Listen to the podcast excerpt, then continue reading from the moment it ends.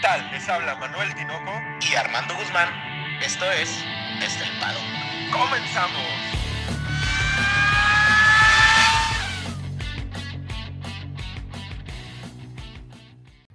Tinoco, cuatro palabras. Donde nace la leyenda. Pero ¿de cuál leyenda estamos hablando, Armando? Porque vamos a hablar de muchas. ¿De cuáles, a cuál te estás refiriendo? Te lo dejo para que escuchemos todo el podcast, Tinoco, porque la leyenda aquí, pues es algo clásico de nosotros los mexicanos, ¿no? Las leyendas son parte, pues, de nuestras vidas. Y Tinoco, como pueden hacer una leyenda, como hubo muchas leyendas en la historia del automovilismo, en, pues, ¿qué te gusta? ¿En 70 años en México? ¿80 años? Sí, lo vamos a estar revisando muy bien, pero sean todos ustedes bienvenidos a su podcast favorito de Fórmula 1 desde el paddock. Y esta edición, Armando, esta edición es una edición especial. Tinoco, muy buenos días, muy buenas noches, muy buenas tardes. Tinoco, estoy emocionado. Eh, no sé, no sé cómo. Me imagino que todos los que nos escuchan sienten este mismo nervio porque este domingo, hoy estamos grabando un 2 de noviembre, Día de los Muertos, aquí en México. Para los que son de, otro, de otros países, aquí en México es una fecha súper especial para nosotros. Recordamos a todos nuestros seres queridos que se nos adelantaron. Y Tinoco, toda la euforia de la Fórmula 1 es algo impresionante. No sé, en Ciudad de México me imagino que igual, en Guadalajara supongo que igual, pero aquí en Monterrey, Tinoco, es exagerada la cantidad de euforia que hay con el Gran Premio de México. Una ansia terrible que se respira en todos los niveles, ¿no? O sea, hay gente a la que ni siquiera le gusta la Fórmula 1 que está preguntando, dándose a, a, entender qué va a pasar este fin de semana, porque dentro del mundo de la Fórmula 1, Armando, el Gran Premio de México es especial, ¿no? La fiesta de la Fórmula 1 le llaman. Pues no por algo ha sido la, considerado el mejor Gran Premio varios años, ¿no, Tinoco? Déjame contarte una anécdota rápida. Rapidita. Hoy fui a comprar un artículo de la Fórmula El que traes ahí puesto, buenísimo, ¿eh? Lo tenía que decir, lo Sí, tenía sí, que decir. claro. Y hay un- en, la, en la tienda de Puma hay un, un Checo Pérez así grandote, en una imagen, ¿no? Así con los brazos abiertos y se acercan dos chavas y dicen, ese es el de la Fórmula 1, ¿no? Sí, sí, es. El domingo es la carrera. O sea, ya sabían que era la carrera el domingo. No sabían ni quién era el piloto. Pero y yo por dentro, es el viejo sabroso. que por ahí hubo una entrevista bastante interesante el día de hoy. Pero sumados a toda esa euforia, tenemos que, y nos tardamos precisamente por eso, Armando, porque estuvimos preparando un, un capítulo muy, muy padre el día de hoy con mucha información, muy rápida, pero que nos va a ayudar a entender por qué es tan importante y por qué hay tantas leyendas desconocidas para muchos dentro del automovilismo mexicano. güey. Y realmente a lo mejor pensamos que no tenemos grandes leyendas y sí hay este tipo de personajes, ¿no? Dentro de la, de la máxima categoría. Y sobre todo, creo que nunca se le ha dado la importancia hasta el día de hoy al, al automovilismo, ¿no? Hay como esta élite, o más bien, no la importancia, Tinoco, me estoy equivocando. No había sido tan masivo a, tantas, a tantos tipos de clases sociales en México como es al día de hoy. A lo mejor la serie Car te gusta que haya tenido ese auge, ese auge más o menos, pero no al grado de ser algo tan internacional como la Fórmula 1. Y lo vamos a ver, lo vamos a estar revisando más tarde, más, más tarde en el podcast, cómo se fue gestando toda esta explosión de afición y de interés por la Fórmula 1. Pero vamos empezando, Armando, porque me, me, me gana el ansia, cabrón, de empezar con la previa del Gran Premio local, cabrón, de México. Nomás nos faltó el mariachi. tío. Lo menos ahorita lo traigo, ahorita lo traigo, y el tequila, cabrón. Pues, Tinoco, ¿qué tal? Empezamos con la historia. Ujú. Empezamos con la historia. Y todo se remonta, Tinoco, hasta los años 40, por allá, ¿no? O sea, ya tenemos años, estamos hablando de hace ¿80 años? 80 años. Realmente ahí se remonta el automovilismo en México. No es tan antiguo como Gran Bretaña o Francia. Estados Unidos mismo, ¿no? O sea, no es tan antiguo, eso es una realidad. Pero la realidad es que 80 años ya, ya es una... Ya pesa. Ya pesa, Ya, ya ¿no? marcan, ya marcan. Y nace, yo, yo, yo sí quisiera decir que de la historia conocida, nace con los hermanos Rodríguez. O sea, si ahorita todos sabemos que es el autódromo hermano Rodríguez, pero ¿quiénes son estos vatos? O sea, realmente son, eh, son las primeras leyendas del automovilismo, Tino. Y las referentes para ser los que ostentan el nombre del autódromo donde se corre la Fórmula 1, donde siempre se ha corrido la Fórmula 1 en México. Te los presento. Pedro y Enrique Rodríguez. Ricardo, Ricardo. Pedro y Ricardo, perdón. Pedro y Ricardo Rodríguez de la Vega.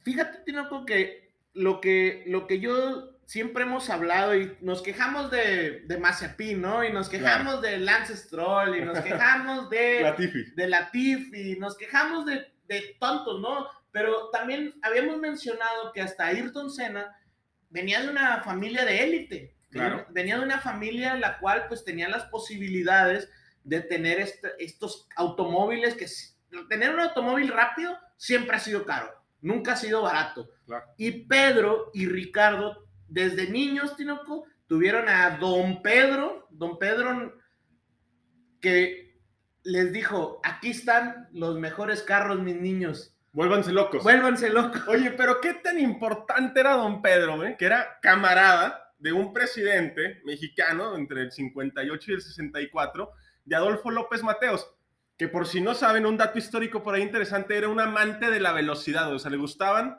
las competencias de carros y el poder usarlos. Hay una, por ahí anécdota medio rara, que no sabemos si es verdad, pero se dice mucho, que él cerraba las carreteras, sobre todo la de México-Puebla, Y, y- y el periférico recién hecho. y el periférico para, a bordo de un carro, un Ferrari, un Maserati, alcanzar velocidades tremendas en solo en la carretera. Imagínate tener el poder para decir, ciérrenme la carretera, ahí vengo, ahí vengo vieja, voy a correr mi carro en la carretera. Pues era el desestrés, yo creo, ¿no? Imagínate en esos años ha de haber sido, pues era la época de los presidenciales, o sea, de los, de los, de todos los presidentes, ¿no? Donde realmente tenían todo el poder en México. Y imagínate, era un amante de la velocidad. Y antes de, caer a la época de Adolfo López Mateos, o sea, tú lo ponías en contexto porque, pues, don Pedro era amigo y ese, era con todos los, los, las grandes esferas, ¿no? Pero realmente poquito atrás es cuando Pedro y Ricardo empiezan a correr, Tinoco, empiezan a, a decir, epa, pues quiero correr tal carrera, quiero correr esto, y realmente los apoya, ¿no? Sí, los apoya tanto que debutan con Pedro con 17 años a bordo de un Ferrari en las Bahamas y Ricardo con 15 en Riverside con un Porsche en el WEC. O sea, debutan en categorías importantes con 17 y 15 años, Armando. ¿Qué estabas haciendo todos los 17 años? No, pues no, no, no recuerdo. Definitivamente no estabas arriba de un Ferrari, ¿verdad? Pero fíjate, en, en aquellos entonces, pues no era, no era ni si- la fórmula, la FIA, ya lo dijimos, No, aún ni siquiera no estaba existía. establecido, ni pues no teníamos nada más que la Fórmula 1. Estaban los, los grandes premios de resistencia, pero no eran, ni siquiera eran de la liga del, del WEC, ¿no? Nosotros, No. nosotros quizás le llamamos WEC Para hacer una referencia. de que son los de resistencia. Claro. Pero, Tinoco, de hecho está bien interesante porque el Ricardo, que era el más chico, trata de, de, de correr en Le Mans, en las 24 horas de Le Mans, pero no lo dejaron correr porque era demasiado, demasiado joven. O sea, no podía correr, este, pues es- esto fue en el 58. Tendría 16 años 16, y días, 16, ¿no? Sí, sí, por ahí. O sea, súper chiquito. Pero luego emigran a un equipo que se llamaba North America Racing Team, que era la resistencia en Estados Unidos, y se convierten en unos ganadores absolutos. O sea, ya empezamos a ver que a pesar de que tenían lana y que los, les llamaste tú pilotos de pago, pues también tenían manos, cabrón. Porque fueron ganadores absolutos. Incluso, este, Pedro se sube al segundo lugar en Le Mans, siendo uno de los pilotos más jóvenes en lograr un, un- un- un podio en Le Mans con 18 años y 132 días.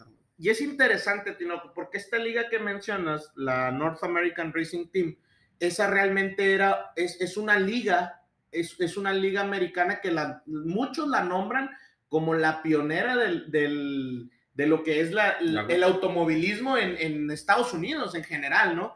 Porque ahí era donde hacían todas las pruebas, ahí entraba mucho lo de Daytona, entraba Indianápolis, o sea, entraban como estos... Los, estos- los pininos. Exactamente. Y pues, Tinoco, la verdad que a mí lo que me.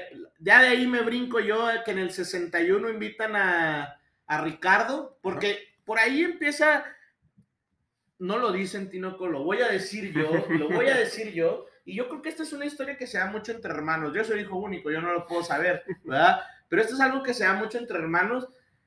Dicen que había una especie de, de rivalidad entre ellos, es que realmente eran eh, muy pegados, Sí, o sea, dos, dos, tres años, y realmente mucha gente decía que Ricardo era mucho más bueno que, que Pedro, ¿no? Que era el más grande, Pedro era el más grande, pero tenían una diferencia en gustos. A Pedro le gustaban más los de resistencia y a Ricardo le gustaban más los fórmula. Entonces, en el 61 Tinoco se viene el hecho histórico en donde Enzo dice, Ricardo, te me vienes a probar un Ferrari. Y ahí es donde cambia toda la historia. Yo sé, yo sé que tú eres un amante del romanticismo en el automotor y amas a Ferrari, güey. Entonces, de aquí tú ya te decantaste y tu favorito es Ricardo. O sea, a mí no me la vas a venir a, a- contar, cabrón.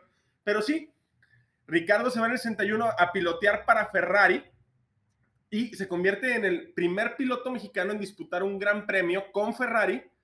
Y en algún momento, o sea, en algún punto en la historia, güey, tenía el récord del piloto más joven en disputar un gran premio con 19 años y 108 días que duró hasta el 2009, güey. O sea, hasta el, estás hablando de añales, Tinoco. O sea, el 61, 60, en el 62 fue cuando ya entra la Fórmula 1.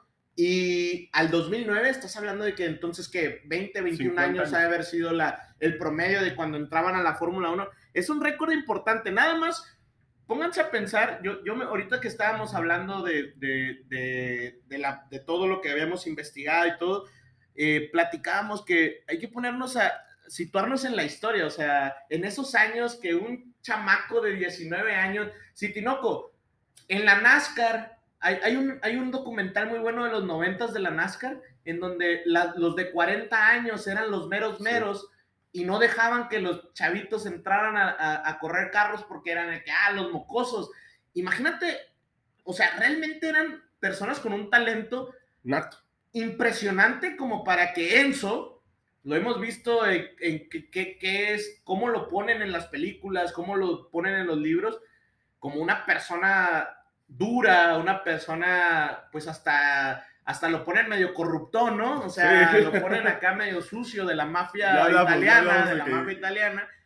Pues para que haya aceptado a un chamaco de 19 años, es que realmente era muy bueno, Tinoco. Sí, desafortunadamente no le va tan bien, queda por ahí en el, en el doceavo lugar. Bueno, no le va tan bien en, en términos analíticos, ¿verdad? Ujú. Y por ahí en el 62 eh, pasa algo medio trágico, cabrón. Pero antes de pasar a eso, Tinoco, porque quieres ya entrar, ya quiero, quiero, entrar. quiero, re- vamos, ya, ya llegamos hasta el 62 con, con Pero nos Ricardo, vamos a regresar. pero ahora nos vamos a regresar hasta el 56, por ahí más o menos. En el 56, pues ahorita tú decías que Don Pedro era camarada de, de Adolfo Sí, López sí. Mateos, ¿no? Como tú y yo, Como cabrón. tú y yo, y le decía, de cuenta que le digo, eh, chofo, le digo, eh, chofo, ¿cómo ves si hacemos un, un circuito, güey? ¿Verdad? Y don Pedro, pues, tenía sus hijos ya involucrados, involucrados en todo el pedo. ¿Qué dice Adolfo López Mateo? Va, güey. Esto cuenta la leyenda, ¿eh, Tinoco? Yo nada más estoy Sí, estamos tomando este, algunos datos atributos. y yo, yo le estoy poniendo lo que creo que dijeron, ¿no? Y dijo, lo que sí es, es un hecho que cuenta la leyenda, es que Adolfo López Mateos le dice a Pedro, a don Pedro, le dice, ¿sabes qué, güey? Sí, pero vamos a conocer todos los grandes, o sea, los circuitos más este, importantes del mundo, güey. ¿Por qué? Porque querían hacer realmente algo, algo chingón. Recordemos que en esas fechas, en los 60 México estaba en un boom de crecimiento. Tinoco, teníamos el cine de oro, eh, teníamos todo el tema del petróleo a todo lo que da. O sea, realmente ve- veníamos de Estados Unidos, estaba creciendo a pasos agigantados, nos jalaba con su mismo crecimiento después de la Segunda Guerra Mundial. Entonces, realmente, pues el- se van de gira, Tinoco. Básicamente dijeron, lo que a ti y a mí nos gustaría hacer, cabrón. Vamos a ver todos los circuitos de Fórmula 1 en el mundo y por ahí se inspiran. Tú me comentabas algo muy interesante, ¿no? Eh, Cuando estábamos planteando cómo hacer el podcast, me decías, ya viste la foto aérea del, del, del circuito de los hermanos Rodríguez y yo ya, ¿te fijas en cómo se parece? ¿A cuál se parece? ¿A cuál se parece, Armando? Al circuito de Monza. Eh, son muy parecidos. Si tienen la oportunidad, hay unas imágenes que siempre ponen la, la, la, el- la cuenta oficial de la Fórmula 1, siempre sacan imágenes aéreas y son muy parecidos, güey. Entonces, aquí refutamos la idea y la teoría de que realmente se fueron por el mundo a ver circuitos para hacer lo que hoy es el hermano Rodríguez. Y sí tienen muchos parecidos. De hecho, las heces se parecen mucho a las de Silverstone. Pero la, la- aquí, aquí donde viene todo el, el tema de la leyenda y todo lo que es, es la famosa curva peraltada. Mucha gente, me o sea, nosotros que somos nuevos, Tino, con, en esto de la Fórmula 1, a lo mejor hemos escuchado la peraltada, ¿no? Y todos como que, ah, pues la peraltada, pues una vuelta, ¿no? Pero realmente tiene mucha historia, Tinoco. Cuenta la leyenda que estaban en Monza y le dice don Pedro a Adolfo López Mateos, esa vuelta La con quiero. una recta más larga que la de Monza va a ser impresionante. ¿Qué dice Adolfo López Mateos? La ponemos, ¿no? Ponla, ponla. Entonces, don Pedro realmente, un dato importante y que se les grabe, es el creador de la peraltada en México, Tinoco. Sí. Es el que lo, lo, lo propone, mínimo lo propone, ¿no? De que, oye, ese, y realmente es lo que dices tú, si tú ves el circuito desde arriba, es exactamente la misma curva de Monza. Lo que hace como el óvalo, ¿no? Ajá. que también se plantea para que sabemos que la Fórmula 1 viaja con series accesorias a la Fórmula 1, ¿no? Para hacer un circuito que sea adecuado a otras series, ¿no? Por ejemplo, la Indy o la Serie Car que corren mucho en óvalos, en ese ya traía, pero imagínate esa curva peraltada rematando en una recta tremenda, güey, lo que era. No, no. Y, y realmente pensemos, a lo mejor estos carros de hoy, pues la darían a fondo, Pero pero qué tan complicado haber sido en, en los tiempos de aquellos. De hecho, el óvalo lo piensan porque querían traer más series americanas. Querían traer series que estaban corriendo en, En- Estados Unidos, En ¿verdad? óvalos, ¿no? Ajá, en lo óvalos. que, en lo que es el fundamento. De del- hecho, el circuito como tal todavía se usa el óvalo. sí. Lo utiliza la NASCAR. Sí, en, diferente, en, un, en un diferente trazado, pero en la, en la idea lleva la penitencia de Don Pedro, güey, porque estamos ahorita hablando del 56, pero recordemos que estamos en el 62, güey. Ajá. En el 62 pasa algo trágico precisamente en esa curva. Y es que aquí empieza, en el 59, el Gran Premio. Contamos la historia de cómo, de, de la de Adolfo López Mateos. Esa está buena, Tinoco. Cuentémosla. Eh, es, es una historia cortita, rapidita. Adolfo López Mateos no sabía cómo financiar el tema de, de- del, del circuito, ¿no? Pero le dice al regente de- del DF, que me imagino que era una especie de jefe de gobierno, ¿no? Como Claudia, ¿no? Como. Claudia Sheinbaum, yo me imagino, ¿no? Ojalá no tan, tan desgraciada. Pero bueno, el caso es que le dice, "Ah, vamos a suponer que eres tú, Tinoco. Eh, Tinoco, ¿cómo ves si hacemos una ciudad deportiva, güey? ¿No? Entonces hacen, e- era un basurero, güey, era un basurero ahí y hacen una ciudad deportiva. Pero lo que le dice Adolfo López Mateos a otro güey que era como el, el ingeniero, ¿no? El ingeniero estaba a cargo de la dice, obra. eh, güey, que este vato no se entere que realmente es un circuito de, de carros. ¿no, güey? Que es una ciudad deportiva. De hecho, si ustedes van al circuito, todavía está el campo de béisbol, está todo lo que es la ciudad deportiva, ¿no? Entonces, Tinoco, pues dicen que el día de la inauguración llega Uchururtú, Uchururtú. algo así se apellidaba, ¿no? El, Parece el- trabalenguas, el- el cabrón. del DF, güey. Y dice, ah, cabrón, qué bien asfaltado este pedo, ¿no?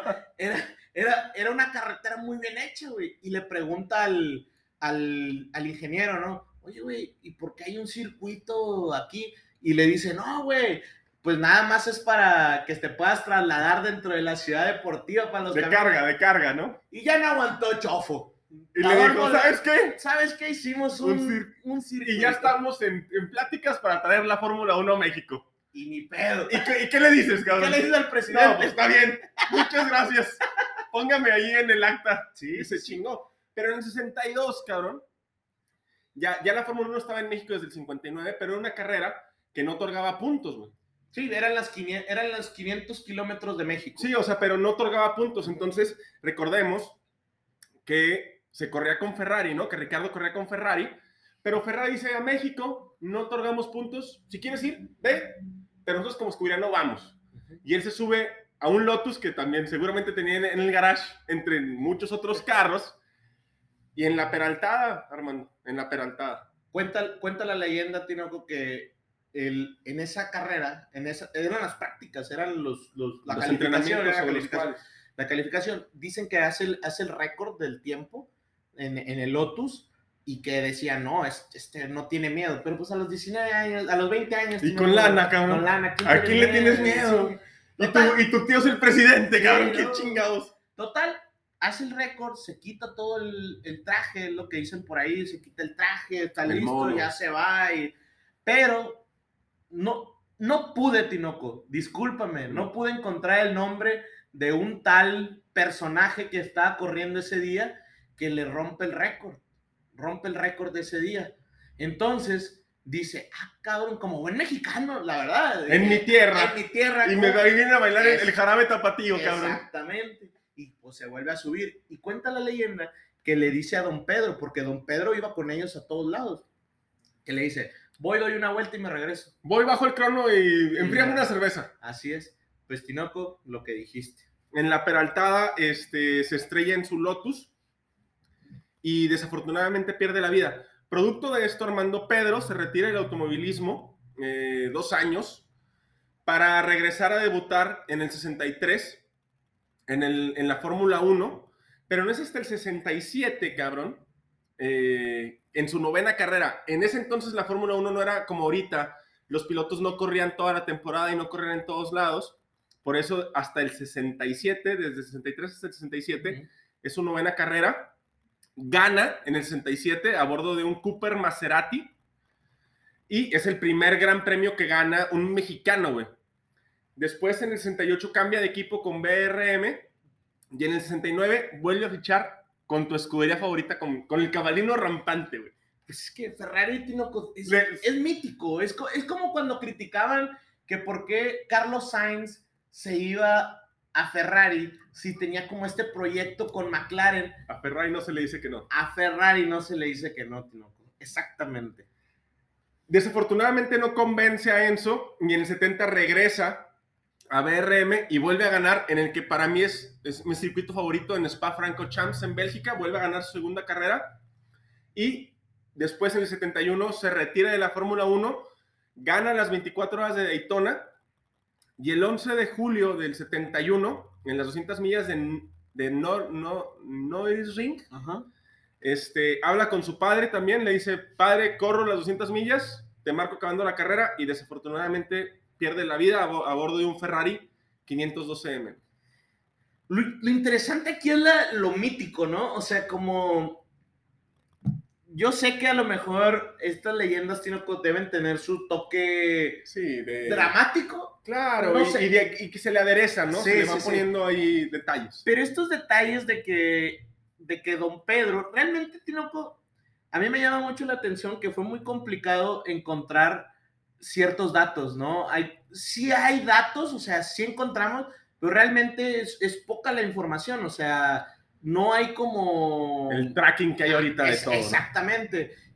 Y es muy interesante cómo diferentes autores ponen como estas historias pequeñas, pero que las cuenta alguien, güey, que lo vivió, güey, que lo vivió y que anónimo, güey, o sea, como el tema, e- esta historia de Adolfo López Mateos, o sea, tuvo cabrón encontrarla, güey, salió, de hecho sale porque estábamos buscando otra cosa, ¿no? Pero son estos tipos de historias, güey, que, que sí está impresionante. ¿Cómo, ¿Cómo se acomodan las cosas de que don Pedro es el que pro- propone, güey, la peraltada? Y ahí se mata. Su hijo le dice, ahorita vuelvo, a él, y se mata. Luego el otro le dice, ahorita vuelvo, y, se, mata, también, güey.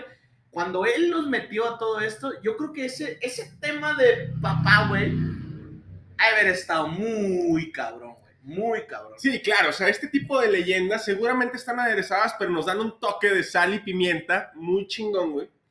Y, y ese es más o menos el preámbulo este, de lo que es actualmente el Gran Premio de México. güey. Por ahí, por ahí, sí, sí está impresionante lo de Pedro, yo creo, ¿no? ¿no? O sea, sea, hay ¿dónde- una calle en, en- en Francia, hay una calle que se llama Pedro Rodríguez por, Por Le Mans, ¿no? por Le Mans. Y, y de que, o sea, realmente dos victorias, siete podios, pues no es, no es cualquier cosa, güey. No, y, y para que se den una idea de la magnitud y la importancia que tuvieron estos personajes a nivel mundial en el automovilismo, Fangio visita la tumba de Ricardo, güey. O sea, Sí, sí, sí. va y presenta los respetos cuando Ricardo muere. Una figura mundialmente conocida en el automotor como Fangio, ¿no? El piloto argentino. De hecho, Enzo Ferrari le manda 5 mil dólares a la esposa, güey. O sea, como una- un Sí, tema sí. de agradecimiento. Sí, pues, o, o de, de sanar culpas, no sé, cabrón, pero No sé. Eran personajes muy relevantes en la época y que actualmente tal vez los dejemos un poquito de lado, pero que hay una, una vía en, en Francia, una calle que se llama Pedro Rodríguez, te habla de la importancia que tenían. Ni aquí, güey. Ni aquí, exacto. Oye, un dato curioso que, que, pues por ahí el circuito Tinoco, cuando recién lo abren, se llama Magdalena Michuca, que, que realmente es porque ahí era el, el basurero Magdalena Michuca, güey, y lo convierte en la ciudad deportiva y se convierte en el autódromo así, ¿no? Entonces, un dato interesante también es que era la Peraltada Tinoco, pero tampoco pude encontrar Tinoco. Ya te debo dos, ya te debo dos. No, me es más, cabrón. Pero por ahí decían que en una de las vueltas era la vuelta presidencial, Tinoco, porque tenía un palco Adolfo López Mateos donde iba él exclusivamente a ver los grandes premios. Así que como ves, era, eran otros tiempos grandes, que me imagino que si va el presidente hoy, Sí, seguramente. le ponen un palco, güey. Pero sea, no, no, no, López Obrador está en contra de- del De todo. automovilismo, también Claudia, pero bueno, ya llegaremos Ya a ese punto. Aquí terminamos en el 62. Dos, por ahí. de 62. La primera edición del Gran Premio de México se da precisamente en el 62 con el ganador que es Jim Clark y dura hasta el 70, güey. O sea, dura del 62 al 70 con el, el circuito que se llamaba Michuca, Magdalena Michuca. Magdalena Michuca, y regresa hasta el 86. Por ahí también, esa te la debo yo a ti, cabrón. No encontramos por qué regresa en el 86. No hay una razón realmente histórica. Estábamos debatiendo si era por el Mundial y la presencia que tenía México a nivel mundial, pero no encontramos la razón real y dura del 86 al 92, güey. Por ahí es importante nada más, nada más para, cierra, es del 62 al 70 y yo creo que ahí es importante que el Jim Clark se lleva tres victorias, Tinoco, y por ahí en el 68 gana Graham Hill, de los más, más, conocidos, después ya veremos de, de ellos. Y ese que regresa en el 86, yo creo que se da algo, esta es mi hipótesis, ¿eh? Esta es mi hipótesis. En los 80 en México creo que hay un crecimiento importante económico, ¿no? Mucha gente pensamos que estaba mal México, pero realmente en esas fechas estaba muy bien, o sea, Estaba mal en el 93. exactamente, ¿no? En esa época, la época de los, de, realmente este crecimiento tecnócrata del 88, pues se da porque viene un crecimiento grande a nivel México De la década. de todo, güey, de lo- desde el 80, o sea, venía creciendo mucho, a lo mejor no a nivel todas las clases sociales, pero sí venía creciendo México en muchos aspectos, güey. Y yo creo, güey, que aparte de la Fórmula 1 se da algo importante, es la época de Alain Prost y Ayrton Senna, güey. O sea, y, y quieras que no, güey, que haya este, estas rivalidades, pues al final enciende que, que otros países se interesen por una, por Claro, algo, ¿no? o sea, enciende la afición en otras cosas de, oye, escuché a alguien hablando de Ayrton Senna, ¿quién es? Vamos a ver, ¿no? Sí, y, sí. y enciende esa pasión o esa afición que es producto de que se desarrolle un gran premio o que se crezca una afición o que se abra un mercado, lo que acaba de pasar con Checo en, en Estados Unidos.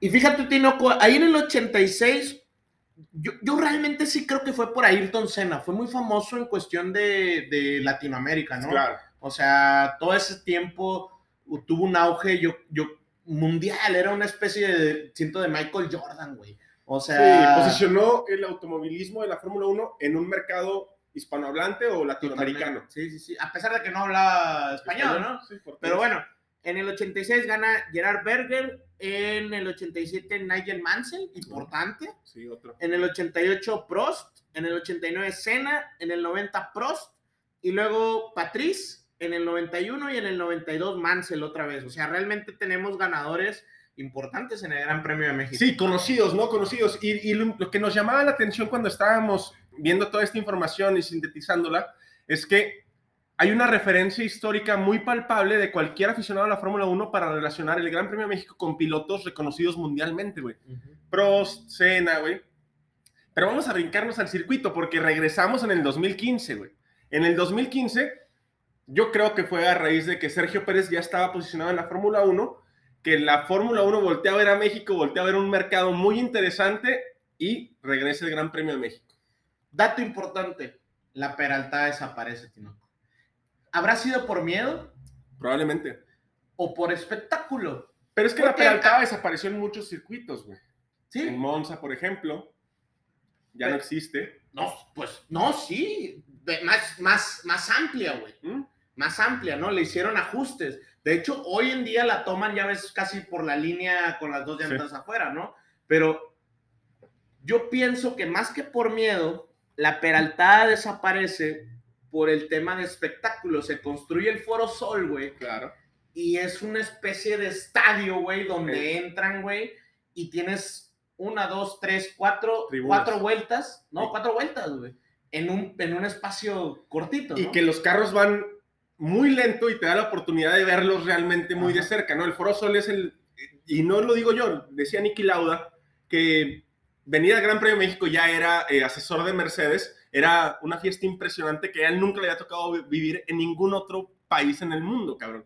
Re- producto de el Foro Sol. Así es. Y realmente, Tinoco, pues nos vamos al tema del circuito, antes de entrar al tema checo. Me gusta, me el gusta. tema, el tema del circuito, Tinoco, el tema del circuito, pues realmente es, yo creo que lo más impresionante que vamos a ver, que prepárense, algo que no se pueden perder el domingo es el arranque, porque es algo impresionante, Tinoco, la recta tan mencionada que ahorita la, la platicábamos, o sea, realmente es una recta, Tinoco, que hay tanto rebufo que los de la segunda fila pueden acabar en, en la primera fila. O sea, es, es una recta muy, muy larga, ¿no? Es, eh, por ahí tenía el récord de la recta más larga. Azerbaiyán se le, se le acerca, pero Azerbaiyán tiene por ahí en la anotación de la FIA una curva que ya no es curva porque los Fórmula 1 van con el pie hasta el metal, pero se considera la, la recta más larga, güey. Está en Ciudad de México, en Iztacalco, y tuvo un despunte interesante el circuito entre el 2002 y el 2007 con la serie güey, ¿no? Este carro famoso Adrián Fernández con Malboro pintado de, De Tecate, de, de Tecate, Tecate, de Tecate, perdón, pintado de verde, blanco y rojo, que, que- que fue muy importante Adrián Fernández para, para el automovilismo mexicano, Incluso para Checo. incluso para Checo, ¿no? Por ahí lo estuvo, lo, lo estuvo, no sé, era su manager. Era ¿no? manager, ¿no? Y entre el 2002 y el 2007, la serie kart corre mucho ahí de la mano de Adrián Fernández.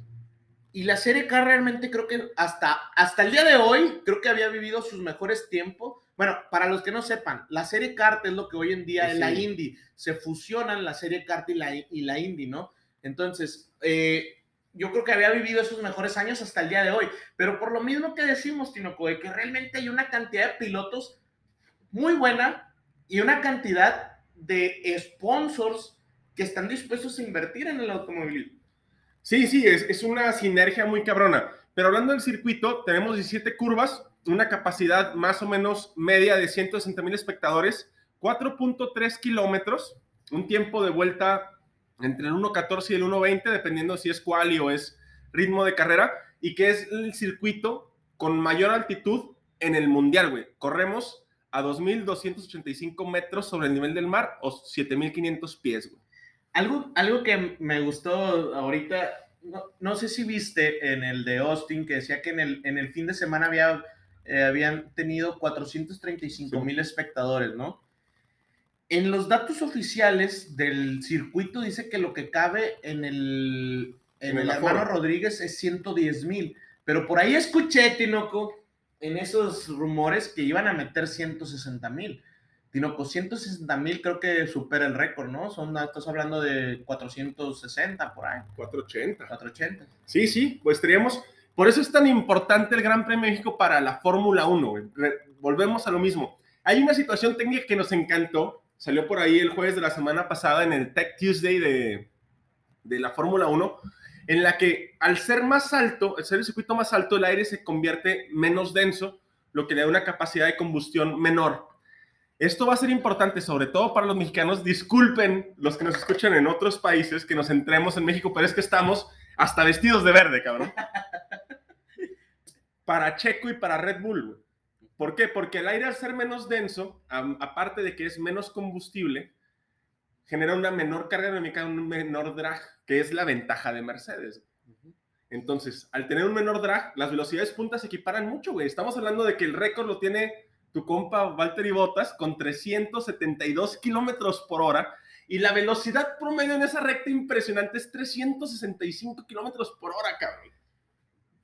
Yo, o sea, yo a veces no, siento que en la televisión no dimensionamos la velocidad a la que Por pasa. la toma, ¿no? Que Sí. es muy lejana. pero eh, yo siempre, ya, ya lo he dicho muchas veces aquí, ¿no? En el podcast, de que tú tratas de dar una vuelta a 100 kilómetros por hora y sientes cómo, o sea, se mueve el carro, ¿no? Tu carro normal, como el mío, ¿verdad? Sí, sí. Pero, pero realmente, Tinoco, 370 kilómetros por hora y por ahí hay un dato interesante, ¿no? El de la frenada.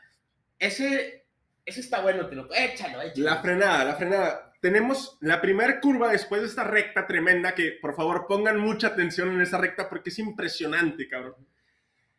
Pasan de los 365 kilómetros por hora que platicábamos a 100 kilómetros por hora en una distancia de 70 metros.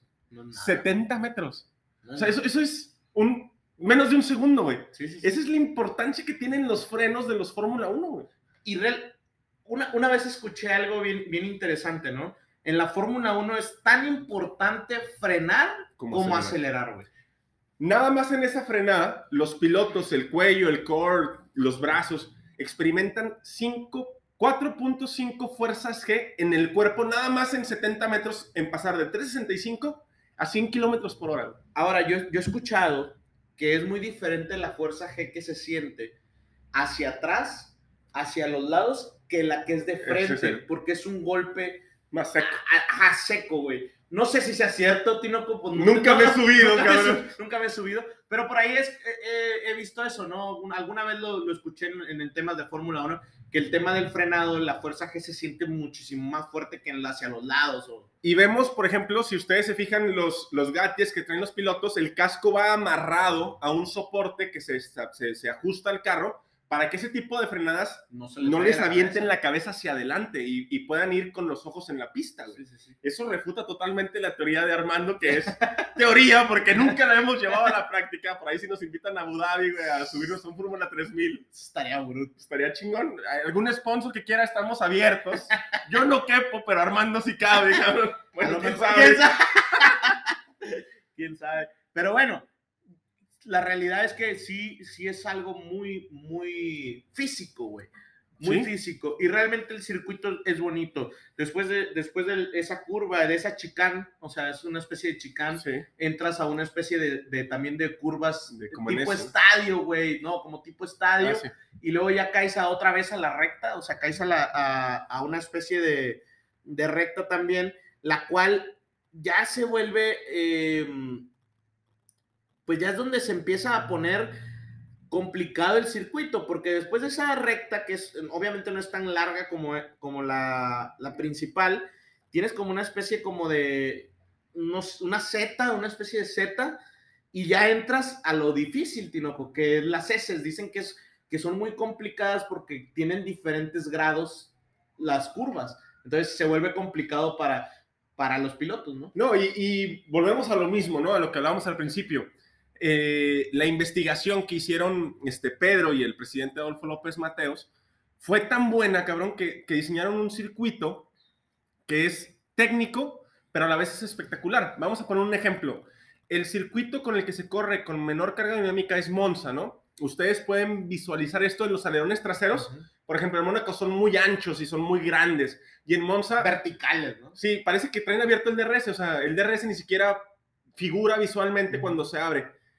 México tiene de un 10 a un 15% menos de carga dinámica que Monza, dependiendo de la temperatura. güey. O sea, eso es lo espectacular también de México, Y aparte la- es por la altura, ¿no? Sí, por la Es altura, por la altura, o sea, es, es por un- la ligereza del aire. Sí, sí, sí, es, es algo impresionante porque realmente vamos a ver alerones no planos. No, ¿no? vamos a ver alerones tan planos como Monza, no. ¿No? Porque- Pero tienen menor caída menor- incluso con el alerón no tan Que, plano. que- que creo que ahí es donde se le vuelve complicado a Mercedes, Claro. o sea, en donde, a ver, recordemos algo que, que- que les puede servir como datos si van a ir a una reunión el domingo, es que recordemos que las diferencias entre el Mercedes y el Red Bull es que el Red Bull es mejor en las vueltas y el Mercedes es mejor en las rectas, ¿no? Sí.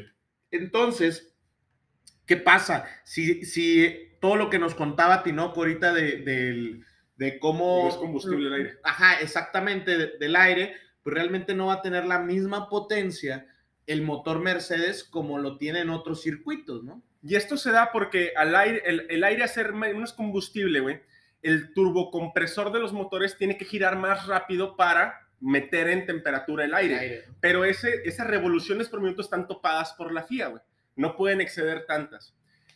Además, el turbocompresor al girar tan rápido calienta mucho el mismo elemento del motor, lo que no le permite llegar a su objetivo, a su ventana de funcionamiento óptima. Pero, en contraparte, Mercedes pierde su ventaja o su punto más fuerte, pero Red Bull la sigue manteniendo, güey. Por eso Red Bull va tan bien. Y Ferrari. Ferrari va a ir bien, Armando. Yo, ese, justo eso te iba a decir. A mí se me hace que Ferrari pudiera darnos una sorpresa muy, muy grande, porque realmente Ferrari tiene potencia, lo vimos, o sea, en las últimas carreras ha tenido Sí, potencia. Un mejor motor. Y aparte, otra cosa del circuito es que el pavimento no es abrasivo, es un pavimento bonito. Pierde, pierde la desventaja que tiene Ferrari. Sabemos que el grip mecánico desgasta mucho los neumáticos, sobre todo con Charles. Pero Ferrari va a tener un turbocompresor que funciona y va a dejar de perder su desventaja, que es el grip mecánico que desgasta los neumáticos. Entonces, no te extrañe que se suban Maxi y mi chiquito al podio y por ahí se... A mí se me antoja más Carlos Sainz, güey. Híjole, pues ojalá. Yo ya sabes que soy fanático de Carlos Sainz. Sí, sí, yo sé. yo Por sé. ahí andaba en Cancún, no sé si lo Sí, viste. mu- no, y, y a los pilotos les encanta México. Es que de verdad, platicaba con una amiga el día de ayer que, que no entendía por qué la Fórmula 1 estaba tan interesada en México. Y hay que ver nada más la efervescencia que tiene la fanaticada en México, cabrón. Y a nivel mundial, ¿no? Es, es un gran premio muy vistoso que expone mucho el folclore mexicano, ¿no? Vamos a ver catrines, vamos a ver maquetas, el- la piñata que se hizo, güey, del RB16B a tamaño real. O sea, es, es una, es, es una fiesta realmente lo que se vive en México. Por ahí, ya, ya hablamos del circuito. que- que- bueno, el Foro Sol es, es algo muy interesante, ¿no? Ya lo hablamos también. eh, Es la, en lugar de la peraltada, arman el Foro Sol, que es la, esta parte de estadio, que es muy interesante. De hecho, ahí es la premiación, ¿no? Sí. En la mayoría de los circuitos, la Es premiación en la recta. es en la recta. En este circuito es en la zona de estadio. Y, y la zona de estadio es tan importante porque los, los monoplazas pasan por una chicán muy, muy lento, güey. Y hay muchas gradas alrededor que lo hacen. Tú puedes ver el carro realmente este, muy, muy, muy cerca y muy claramente el carro. Eso es impresionante, güey. De hecho, Lewis Hamilton menciona que es de los, de los únicos momentos en el que cree escuchar a, A la, la a la afición. Arriba del carro. ¿Quién, ¿ah? quién sabe si la escuche realmente? Debe ser, yo creo que ha de ser muy complicado, pero que alcance a ver A percibir. la multitud, Sí, claro. güey, donde se levanta. Es que fíjate, yo, yo una historia que, te, que me gustaría platicarte de, la, de lo impresionante que es el Foro Sol.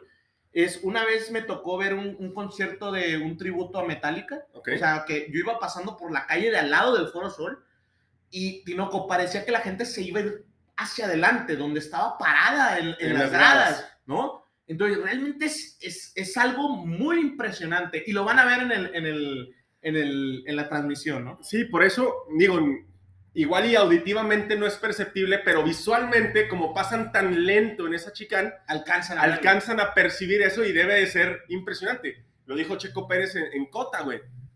El, el impulso de la gente me dio ese boost que yo necesitaba cuando estaba desfalleciendo por la falta de hidratación. Exactamente.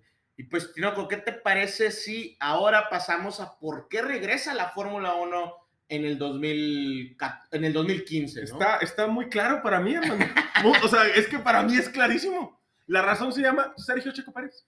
Y Checo regresa. Checo entra a la Fórmula 1 en el 12 En el 12. y con Sauber tiene buenos podios. Sí, de hecho, dos podios con Sauber. Recordemos que Sauber era una escudería que no marcaba podios, que era un carro que no tenía que subirse un podio, güey.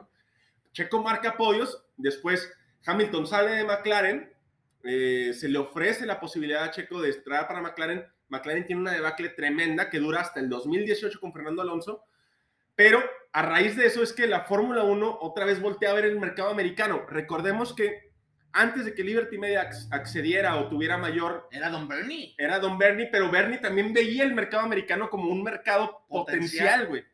Entonces, qué curioso que el mercado americano se les abra por un mexicano, güey. Sí, y la realidad es que el mercado americano está gracias a Checo ahorita. Sí, totalmente. O Lo vimos sea, en Cota, güey. No, lo vimos en, en Cota. eh, eh, yo pienso que sí había aficionados americanos, porque sí Mm. había, pero No, la claro. cantidad de aficionados mexicanos era, Era impresionante. impresionante. O sea, la mitad.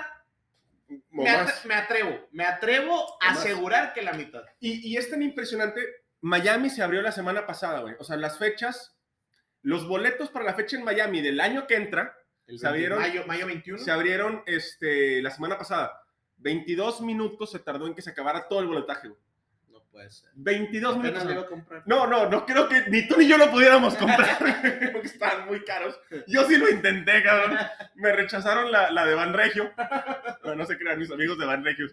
No, no tengo, no, no. Pero estaban muy caros. Y eso es un, un, un- un golpe en la mesa de lo que es Checo Pérez para la Fórmula 1, Y para los latinos, ¿no? para los latinos y para la idea que tiene Liberty Media de generar más carreras en América. Esa es la ventana, cabrón. Sí. Totalmente esa es la ventana. Lo vimos hoy con tu gorra.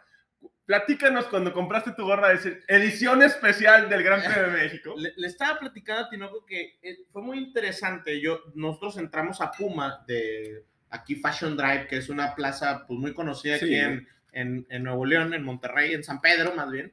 Qué Y, fresa eres. y, y en Puma entro y están las gorras, Tinoco. Pero había, te estoy hablando de 12 gorras. Así, en, en el... No había menos de 10. en el stock, ¿no? Así en, en la, en, la, en, la- en una mesita.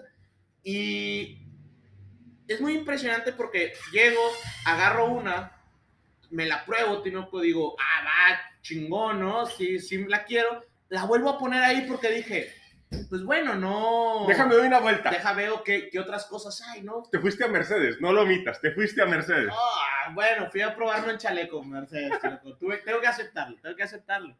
Entonces, voy, con- voy a ver lo de Mercedes, Tinoco. Regreso y me dice mi prima. No había muchas. Había, Tinoco, quedaban tres. Lo primero que hice fue aventarme la mesa.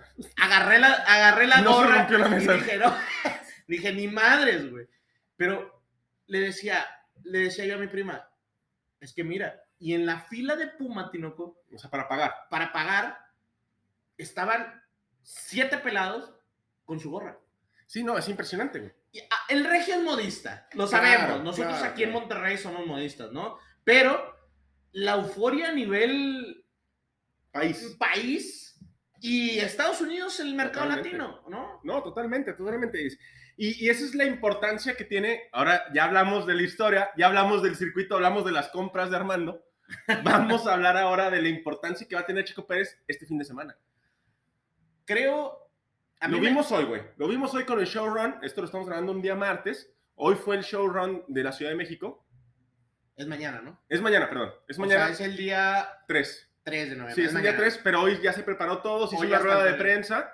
Este, había gente que yo llegué a leer comentarios, nos mandó por ahí Israel Gutiérrez, una- un saludo para Israel. Nos mandó, estoy aquí en la conferencia de prensa, nos mandó un inbox. Este, no voy a ver la carrera, pero quiero venir a ver a Checo. cabrón. Sí, sí, sí. No, y, y- y es, muy, es muy interesante. O sea, Tinoco, a mí me llamó mucho la atención porque en imagen pone Pascal Beltrán del Río, pone todas estas imágenes de que ya estaban cerrando reforma y que había mucho tráfico y que cómo se atrevían. Estaban criticando, estaban criticando. Volvemos a lo mismo. ¿no? Los comentarios. Vamos a ir todos a apoyar a Checo. Vamos, Checo. Viejo sabroso, ¿no? Ah, sí, O sea, entrevista. Tinoco, nadie se está quejando del No. tráfico. ¿Por qué? Porque quieren ir a ver a Checo. Yo no me imagino cómo va a estar mañana el showrun. O sea, No, no, yo creo que va a ser algo impresionante. Un amigo por ahí, un saludo a Luis, él vive en la Ciudad de México, un abrazo para él, de hecho lo voy a ver el fin de semana y me dice, oye, yo voy a ir a, a sentarme ahí a las 2 de la mañana a ver qué lugar es el mejor que puedo acceder a las 2 de la mañana. Se me hace que a las 2 de la mañana ya es tarde, güey. Yo creo que sí. Se me hace que sí. Debería estar ya ahorita ahí. Ahorita debería estar Ahí ya. Ya.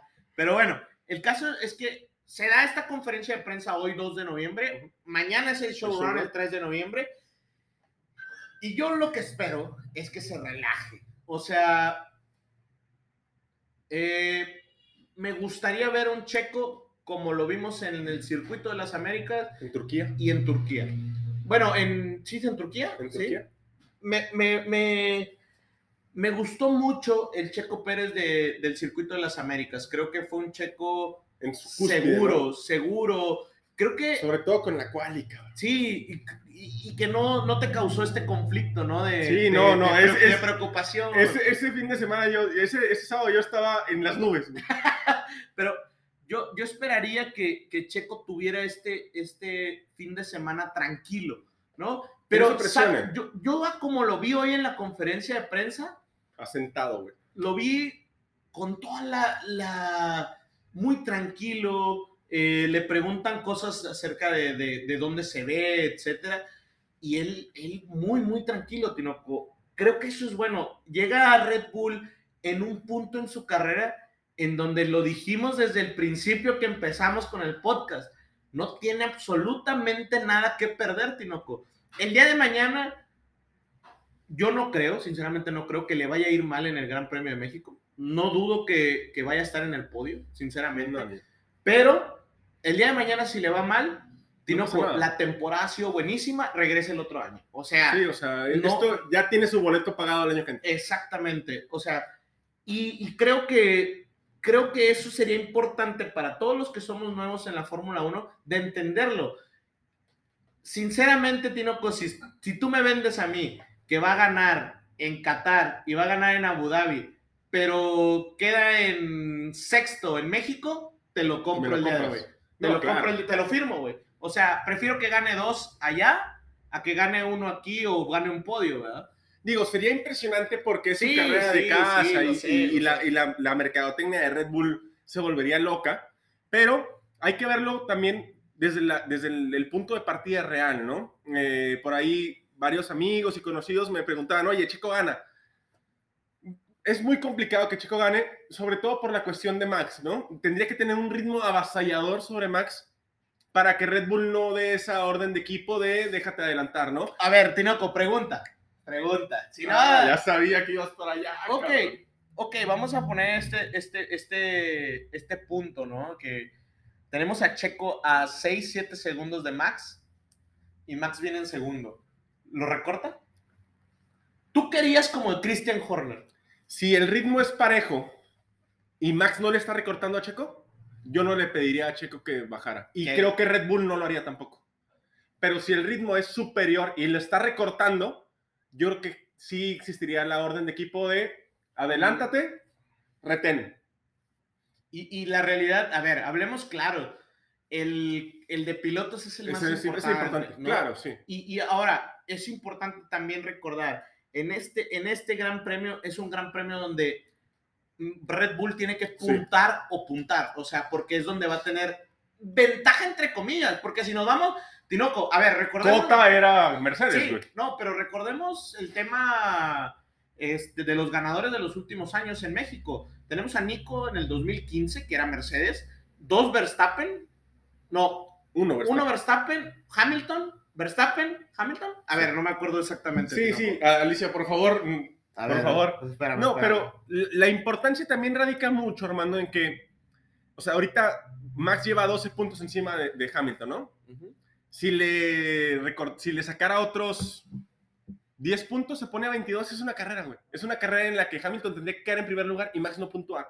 O sea, es, es un salvaguarda muy duro que Red Bull no va, repito, tiene que ser el ritmo avasallador de Checo. Tendría que ir Checo por 15 segundos. Sí, y con un ritmo similar los dos. Ajá. En el mismo ritmo de carrera a 10 vueltas para que no exista la orden de equipo. que sinceramente, esto es algo muy personal, yo creo que Checo si se va desde la primera vuelta, nadie lo alcanzaría en ningún circuito, Tinoco.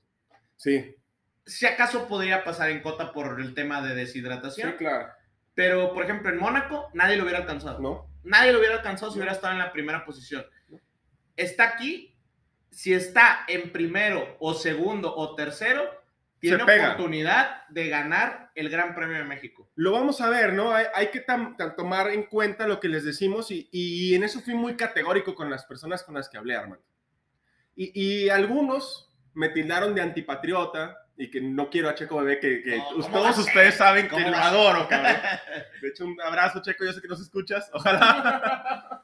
Pero el campeonato de pilotos, como bien mencionas, es el que importa. Lamentablemente es la verdad. O sea, incluso nosotros como jugadores de equipo, pues pondr- pondríamos a Max enfrente, güey. O sea, eso, es- eso eso es verdad. Que, que me gustaría, por un lado, creo que es importante, si llegase a pasar, va. Porque Tinoco, yo tengo, a- mí me gustó mucho por ahí un- una, una entrevista que le hacen a Checo de los de Red Bull y dice, pues yo no voy a parar porque yo voy por ser campeón del mundo. O sea, y creo que eso es importante saberlo, ¿no? Checo se está acoplando y 2022 creo que es donde realmente vamos a ver a un Checo en su máxima expresión, ¿no? porque todos parten de cero. Pero Armando, vamos a cerrar el podcast. ¿Qué, qué necesitamos saber para el Gran Premio de México? Este- están estos dos, el campeonato de constructores y el campeonato de pilotos. Yo creo que del de pilotos, Tinoco, Hasta Pues, Abu Dhabi. ¿tú crees? Depende. Ay, no Depende sé. cómo salgan de México, güey. Es que México, México puede ser el punto de inflexión, o sea, Jaque mate. jaque mate. Pudiera ser, pudiera ser, son 12 puntos. O sea, 12 puntos Si se va a 22, veo difícil que que regrese. se recupere. Y el de constructores es el, el que seguramente se va a ir hasta Abu Dhabi, ¿no? Sí, el de constructores yo creo que ese sí se va hasta Abu Dhabi, sobre todo si Botas tiene malas carreras.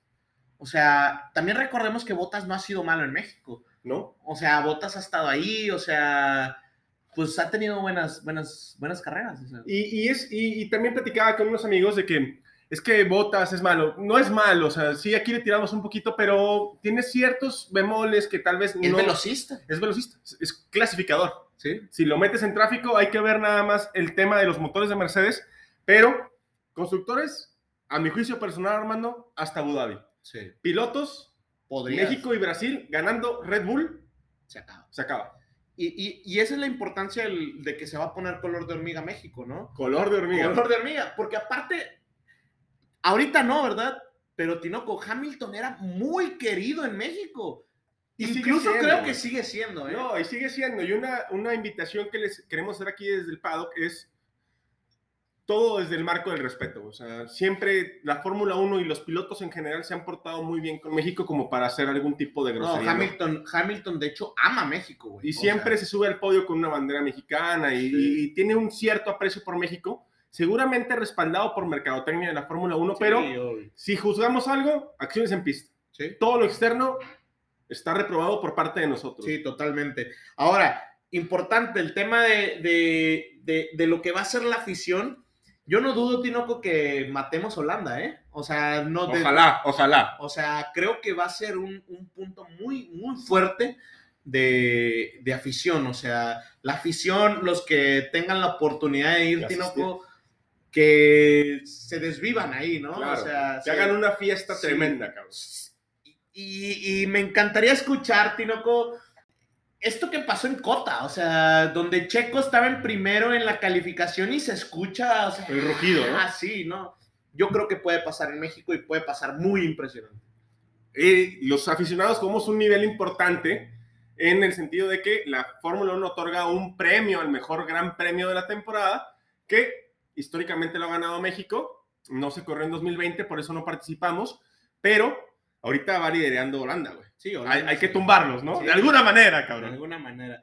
Y, y realmente, Tinoco, creo que otra cosa que, que creo que va a ser un punto importante, la gran batalla que hay en Ferrari entre Charles Leclerc y, y Carlos Sainz, yo no creo que sea tan amistosa como parece. Como Ese es mi punto de vista. La, el gran ascenso de Ricciardo, a Ricciardo Sí. le gusta México. Sí, sí. Le gusta México y creo que Lando Norris Está viene hacia abajo, hacia abajo. Viene hacia abajo. Creo que, creo que ahí es donde vemos un punto ¿De experiencia? de experiencia que no se ha recuperado de Rusia. O sea, no, no ha tenido ese, ese punto. Aparte, el McLaren no ha corrido bien, pero se ha notado que Ricciardo ha hecho mucho mejores carreras. Entre mi top pondría también a Alfa Tauri y quiero ver qué hace Alonso en México. Alonso también es querido en México y también suele irle bien en México. Vamos a ver, yo pondría ahí a las, el mejor setup, lo ponía Red Bull, Ferrari, por ahí Alfa Tauri y Alpine equiparados y me desistiría de Aston Martin, por ejemplo, Sí, Aston Martin no creo que le vaya bien. No ha ido bien en, en en- América. en- no, deja tú, o sea, no ha ido bien sin potencia. O sea, aerodinámicamente no, No tiene va muy bien. un handicap. bueno. Creo que, creo que ahí pues podría irles un poco mal. A lo mejor Vettel pudiera eh, Rascar algo rascar ahí, algo, pero lo veo complicado. Yo veo más como una buena batalla para los Mercedes y para el Red Bull, el Ferrari, Tinoco. Ese motor Ferrari del 2022, agárrense, porque Ferrari, a lo mejor, atrás para arriba. a lo mejor ahorita muchos, muchos como nosotros que somos nuevos, decimos, ah, es que Ferrari, ¿verdad? Pero nada más trae que le rasques poquito a 2019 y Ferrari estaba en la Con la pelea. trampa, con la trampa, Sí, pero sí, pues sí. no nos podemos despedir, Armando, sin dos cosas. La pregunta, pero primero échanos los horarios de México. Los horarios, Tinoco, práctica 1, 5 de noviembre, o sea, el día Viernes. viernes, a las 11 y media de la mañana. De A 11 media y- oficina, cabrón. Más No, en la oficina, ni modo. El 5 de noviembre, de 3, el mismo viernes, pero en la tarde, de 3 a 4. Y luego sábado, tenemos la práctica 3 de 11 a 12, que es un buen horario. Sí, un buen claro. horario. Y la calificación de 2 a 3. Y el domingo, Tinoco, a la diferencia, Austin fue a las 2. Ahora México va a ser a la 1 de la tarde, horario de la Ciudad de México. Correo del centro del país. Y, y la pregunta, Armando, obligada, obligada. Y me vas a odiar por esto, ¿eh? Pues, me quieres poner en jaque, ¿verdad? Armando Guzmán, desde el paddock, cree que exista una orden de equipo hacia, a favor de Max Verstappen. Yo creo que dependerá de la posición de Lewis Hamilton. O sea, ni siquiera va a depender De Checo. de Checo ni de Max. Va a depender de la posición de Lewis Hamilton. Porque me atrevo a decir, fíjate lo que te voy a decir, me atrevo a decir, Red Bull sabemos que es una marca de mercadotecnia. Claro. O sea, es una marca Que le mete mucho. que le ¿no? mete. Me atrevo a decir que podrían hacer ahí algo. Si llega a ser un DNF Hamilton, Ah, sí, claro. le dan la victoria a Checo Claro. en lugar de Max. Sí, claro. De veras. Para que. Para que Sí, sea para un boom, explosión, ¿no? Sí, algo impresionante. Sería algo. Lo, lo- lo quiero decir, lo quiero desear. Quiero decretarlo, Decretarlo. decretarlo, quiero decretarlo, güey. Para que se alineen los astros, el Mictlán y todo, la- todo lo mexica, los azteca, Tinoco, todo, que se alineen los astros. Porque realmente si gana México, Tino, México, hablando de Checo, sí pudiera ser un precedente muy importante en el automovilismo y algo que realmente impacte en la sociedad mexicana. Hay, hay una cosa que quiero mencionar antes de despedirnos. Hay, una, hay una, un concilio entre todos los fanáticos de la Fórmula 1 que he visto mucho en redes sociales últimamente. Existen los fans de Max Verstappen, los fans de Hamilton, como tú, los fans de la Fórmula 1, pero todos están de acuerdo que si Checo Pérez gana en México sería, Sería algo, algo histórico. Sí, sí, sí. Entonces, es que realmente no Checo, nada más es entre tú y yo, cabrón. Checo es querido en, en Sí, muchos en la lados. Fórmula ¿no? 1. Y le hemos dedicado mucho a Checo este, este, este podcast, pero era obvio. Era era necesario. necesario. Pero lo que creo, Tinoco, también es que Checo sí, tanto Checo como, como Carlos Sainz, yo también siento a Carlos Sainz de, de ese mismo tipo de piloto, son infravalorados. Sí, claro. O sea, Underdogs. Ajá, sí, son, son este tipo de pilotos que sí tienen un talento, quizás al mismo nivel, pero nunca habían tenido algo. Las herramientas. Ajá, las herramientas. Y en la Fórmula 1 es bien importante, es- no es lo mismo. Y, y pasa en el trabajo, Tinoco, pasa en la escuela, pasa muchas veces con mucha gente. Y hoy creo que Checo sí tiene realmente la oportunidad de, Dar un golpe en de la dar mesa. un golpe en la mesa, ¿no? Disfruten mucho el Gran Premio de México. Estamos emocionadísimos. Nos tardamos mucho porque este podcast realmente le dedicamos mucho tiempo. De, de todo corazón lo hacemos siempre y, y- y más en el Gran Premio de casa para nosotros. Si nos escuchan en otros lados, sabemos que nos escuchan en España, en, en Latinoamérica, en Argentina. Ahora en Estados Unidos, ahora con el Gran Premio de Cota, güey, o sea. sí, nos escucharon mucho por allá. pero Austin. este es, es lo que hay, ¿no? Y nos vemos el lunes, hermano.